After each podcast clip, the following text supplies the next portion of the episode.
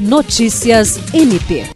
Integrantes do Ministério Público do Estado do Acre participaram entre os dias 25 e 27 de outubro da quarta reunião ordinária do Grupo Nacional de Direitos Humanos do Conselho Nacional dos Procuradores Gerais de Justiça dos Estados e da União, realizada na sede do MP Militar em Brasília, Distrito Federal. O evento, com o tema Agenda 2030 Perspectivas e Desafios para o Ministério Público Brasileiro, reuniu cerca de 180 procuradores e promotores de justiça dos estados e da União com o intuito de aprimorar a atuação ministerial na defesa dos direitos fundamentais de toda a coletividade. Representando o MPAC, estiveram presentes os coordenadores dos Centros de Apoio Operacional de Defesa dos Direitos Humanos, Cátia Rejane de Araújo Rodrigues, da Criança e Adolescente, Francisco Maia Guedes, da Saúde, Pessoa Idosa e Pessoa com Deficiência, Gilceli Evangelista e os promotores das promotorias especializadas em defesa da saúde,